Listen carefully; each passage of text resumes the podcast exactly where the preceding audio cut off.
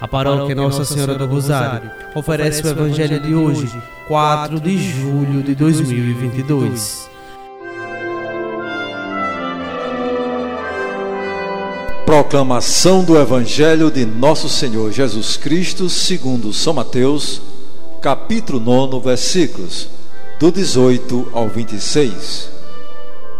Enquanto Jesus estava falando, um chefe aproximou-se inclinou-se profundamente diante dele e disse: Minha filha acaba de morrer.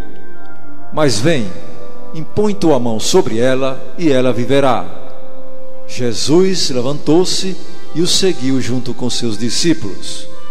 Nisto, uma mulher que sofria de hemorragia há 12 anos veio por trás dele e tocou a barra de seu manto.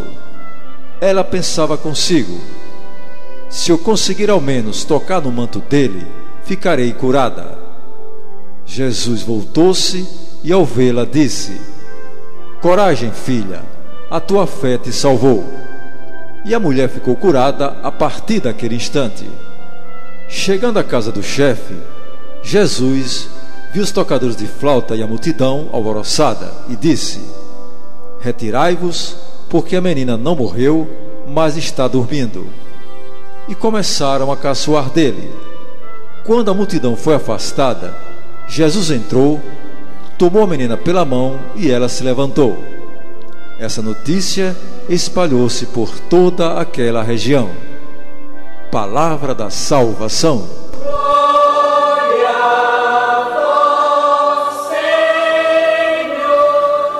Amados irmãos e irmãs, para que Jesus possa agir na vida do ser humano, ele exige que cada um tenha a fé viva dentro de si.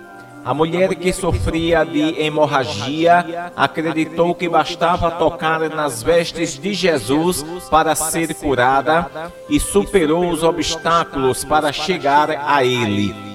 É também semelhante o caso de Jairo que deixou de lado todo tipo de respeito à sua pessoa, pois era um homem relevante na cidade, para se humilhar com fé diante de Jesus e ter a vida de sua, vi sua filha de volta.